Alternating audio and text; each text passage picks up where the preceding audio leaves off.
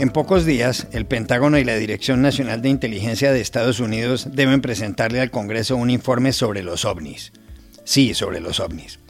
Tal parece que por primera vez se reconocerá oficialmente su existencia. Videos revelados por el Departamento de Defensa respaldan esa teoría. Cada vez que ven estos aparatos en pleno vuelo, los pilotos de la Fuerza Aérea se sorprenden. Oh my gosh, dude. Wow, look at, ¿Son los ovnis una amenaza para la seguridad nacional estadounidense? ¿Cómo se ha llevado a cabo esta investigación? Contactamos en Washington al corresponsal del diario El Mundo de Madrid, Pablo Pardo.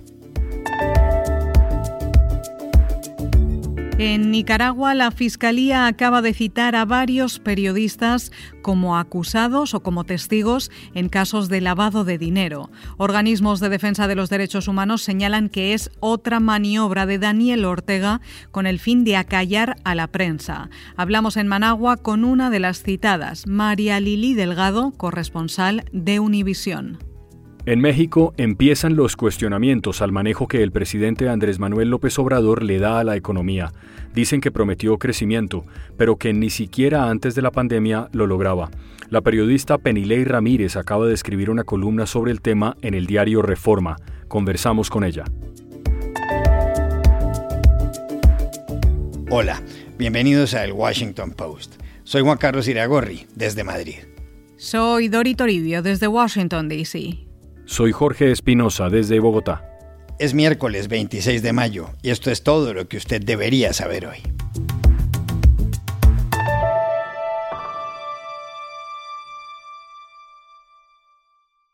¿Existen los ovnis?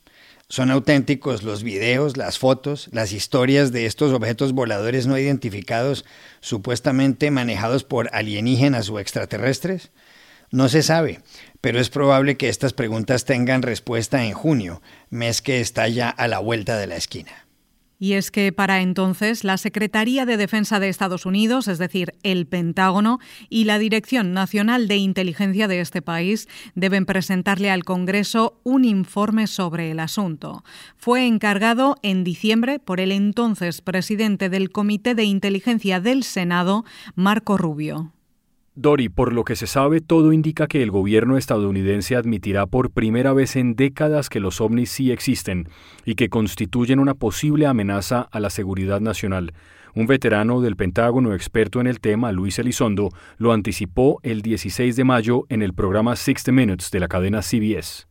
En el programa, donde se mostraron varios videos, el periodista Bill Whitaker le preguntó a Elizondo si los ovnis son reales a lo que el antiguo militar del Departamento de Defensa respondió, Bill, estamos mucho más allá que todo eso.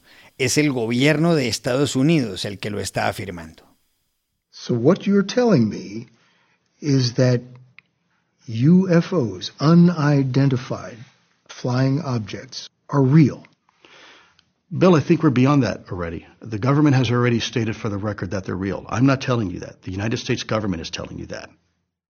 60 Minutes también entrevistó a Alex Dietrich, una mujer de 41 años que fue piloto de aviones F-18 de la Fuerza Aérea estadounidense. Dietrich contó cómo en noviembre de 2004, mientras volaba, vio ovnis. Algo similar dijo en el programa Ryan Graves, antiguo piloto de los mismos aviones.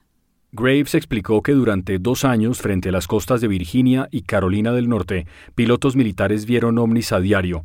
Eluden los radares, no tienen alas, vuelan a más de 20.000 kilómetros por hora y pueden descender 80.000 pies en un segundo, dijo. Elizondo agregó: No sabemos cuáles son sus intenciones ni qué capacidades tienen.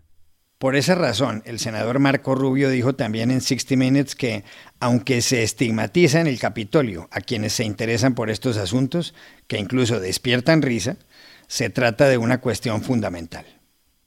You know, there's a stigma on Capitol Hill. I mean, some of my colleagues are very interested in this topic and some kind of, you know, giggle when you, when you bring it up. But I, I, I don't think we can allow the stigma to keep us from having an answer to a very fundamental question. En Estados Unidos el interés por los ovnis creció como la espuma en 1947, cuando se dijo que uno de estos aparatos se había estrellado en Roswell, en Nuevo México. Cinco años después, la prensa reportó que naves sin identificar habían sobrevolado Washington. Más adelante, y antes de ser presidente, Jimmy Carter afirmó haber visto ovnis. En 2007, Harry Reid, el líder de la mayoría demócrata en el Senado, impulsó la creación de un grupo de trabajo en el Pentágono y logró fondos por 22 millones de dólares. Y ahora, con videos y testimonios y con declaraciones de exdirectores de la CIA como John Brennan y James Woolsey, la curiosidad se ha acentuado. Y en medio de todo esto, hay quienes consideran llamativo que los ovnis se hayan visto mayoritariamente en determinados lugares de Estados Unidos. Se lo preguntamos en Washington al corresponsal del diario madrileño El Mundo, Pablo Pardo. El verano pasado eh, publicaron eh, una serie de vídeos, algunos de ellos en California, donde se ven eh, naves extrañas, y ahora han llegado oficiales y altos cargos de la Armada y de la Marina que dicen que han visto cosas inexplicables en Virginia. Y esto es importante porque la costa de Virginia, que es donde dicen que se han producido estos avistamientos casi a diario, está a 100, 200 kilómetros de la ciudad de Washington. Eh, ¿Qué son estas cosas? Nadie lo sabe. Son cosas que pueden volar aparentemente a unos 21.000 kilómetros por hora, evadir el radar, eh, volar por el aire, por el espacio, incluso entrar aparentemente en el mar eh, y sin que haya ninguna muestra de sistemas de propulsión. Es decir, son un poco pues, la idea clásica que tenemos todos de los ovnis. Curiosamente, esta noticia, mm, que es aparentemente sensacional y que además viene por primera vez avalada por eh, fuentes oficiales, eh, está teniendo muy poca repercusión en Estados Unidos. Pero a la espera de este informe de las Fuerzas Armadas, yo creo que lo mejor es eh, recordar lo que dijo hace poco el director de la CIA o exdirector de la CIA, John Brennan, que dijo que sería bastante presuntuoso pensar que estamos solos en el universo.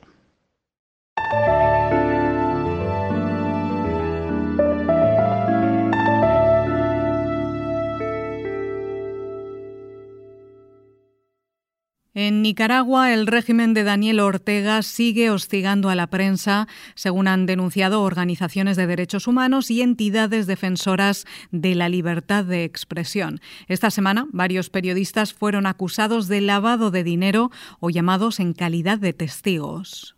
El lunes le tocó el turno a Cristiana Chamorro, hasta hace poco presidenta de la Fundación Violeta Barrios de Chamorro y actual precandidata a la presidencia. La Fiscalía considera que cuando estaba en ese cargo blanqueó dinero. Pero ella lo niega y además la fundación fue cerrada en febrero. Cristiana Chamorro es hija de Pedro Joaquín Chamorro, que fue director del diario La Prensa, y de Violeta Barrios de Chamorro, presidenta de los nicaragüenses de 1990 a 1997. No solo Cristiana Chamorro ha tenido problemas con la Fiscalía. Ayer fueron citados, entre otros, Verónica Chávez, antigua directora del canal 100% Noticias, y Fabio Gadea Mantilla, de 89 años, copropietario de la conocida emisora Radio Corporación. Y eso se suma al hecho de que la semana pasada fueron allanadas nuevamente las oficinas de Confidencial, medio de comunicación de Carlos Fernando Chamorro, hermano de Cristiana Chamorro. Ya en 2018, la policía había irrumpido en esas instalaciones. En Nicaragua los ataques a la prensa nacional y a las ONG con fondos internacionales se llevan a cabo tras la aprobación en octubre de dos leyes muy polémicas, la de ciberdelitos y la de agentes extranjeros. Ambas dificultan las críticas al gobierno y la ayuda del exterior a ciertas entidades. Daniel Ortega, de 75 años y líder del Frente Sandinista de Liberación Nacional, gobernó a Nicaragua entre 1985 y 1990 y volvió al poder en 2007. Su vicepresidenta es su esposa, Rosario Murillo. El 7 de noviembre habrá elecciones. Es previsible que él quiera seguir. Entre las periodistas citadas este martes por los fiscales en Nicaragua, dentro del proceso contra Cristiana Chamorro, se encontraba María Lili Delgado, la corresponsal de la cadena de televisión estadounidense Univisión. La llamamos ayer a Managua para que contara cómo fue todo. El lunes 24, entre 4 y 5 de la tarde, recibo en mi casa una citatoria de la Fiscalía que me tengo que presentar con urgencia el martes 25 de mayo a las 8 de la mañana. Entonces, tenés que pegar carreras para encontrar un abogado porque vas a la Fiscalía en, en lo que ellos llaman calidad de entrevista.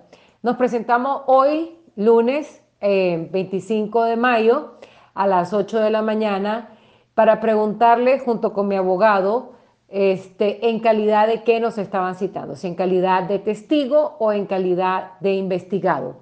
Nos aclararon que estábamos ahí en calidad de testigos y como era en calidad de testigos, según la Fiscalía, el marco jurídico no permite que te acompañe un abogado.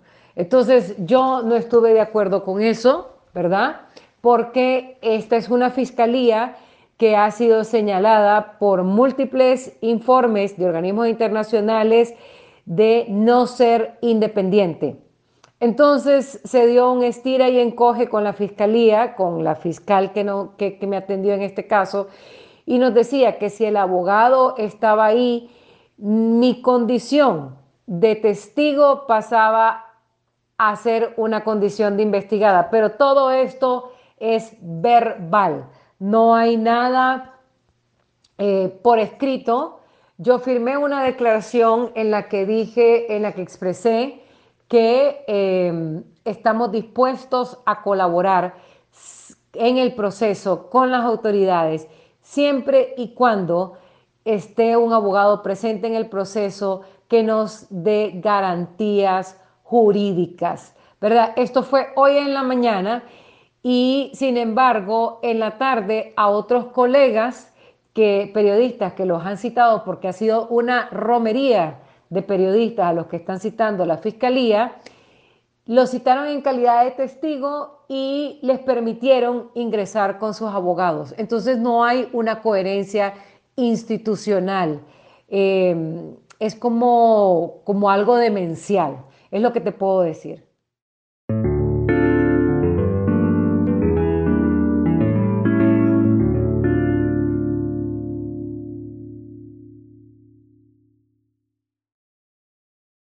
En México, la marcha de la economía tendrá mucho que ver en los resultados de las elecciones federales o legislativas del domingo de la semana entrante, el 6 de junio. Ese día los ciudadanos escogerán a los 500 miembros de la Cámara de Diputados. Pero la situación económica nacional no solo va a incidir en los comicios federales, sino que suscita opiniones sobre la forma como ha gobernado el presidente Andrés Manuel López Obrador. Esas opiniones aumentan a medida que se acerca el 1 de diciembre. En esa fecha, López Obrador habrá llegado exactamente a la mitad de su periodo, al ecuador de su mandato, que empezó en 2018 y que termina en 2024. La pregunta ahora es si ha manejado bien el presidente la economía. Llamamos ayer en Ciudad de México a Penilei Ramírez, la corresponsal de Univisión, que acaba de escribir una columna sobre el tema en el diario Reforma. Pues el principal cuestionamiento a López Obrador de economistas mexicanos y extranjeros que analizan México es eh, el contraste entre las principales promesas que él hizo durante la campaña y lo que está sucediendo en la realidad. Durante su campaña en 2018, López Obrador dijo que la economía mexicana crecería a un 4% anual durante su gobierno y que incluso podría crecer a un 6% al término de su mandato. Nos acercamos a la mitad de su mandato, tendremos elecciones legislativas y de gobernaturas en México el próximo 6 de junio y lo que vemos ahora es que ha habido una caída del Producto Interno Bruto mexicano que comenzó en 2019, es decir, antes de la pandemia, y que se agudizó tremendamente con un desplome de 8.5% del PIB. Eh, en 2020, mientras el vecino y socio comercial más importante de México, Estados Unidos, bajó eh, su PIB en 3.5% en 2020. ¿Qué pasa con esto? lo que los economistas y analistas mexicanos están diciendo es que principalmente hay que poner atención a la cantidad de dinero que está gastando el gobierno y la iniciativa privada. Entrevisté a Carlos Ursúa, el primer secretario de Hacienda que tuvo López Obrador, y él me decía que ellos pronosticaban en su programa de gobierno que habría por lo menos un 25% de gasto anual, 5% 80% del gasto público y 20% de la iniciativa privada y que esto mantendría la creación de empleos y el crecimiento de la economía. Esto no está sucediendo. Las cifras más recientes oficiales indican que hay un 3%, no 5%, de gasto público y un 17% a lo más por ciento de gasto de iniciativa privada y no un 20% que se hubiera esperado. Esto repercute en una caída drástica de la economía, en una caída drástica de la cantidad de empleos. Sabemos por otras fuentes que las principales afectadas están siendo las mujeres y es una, es una perspectiva difícil eh, en el momento en que López Obrador se acerca a la mitad de su mandato.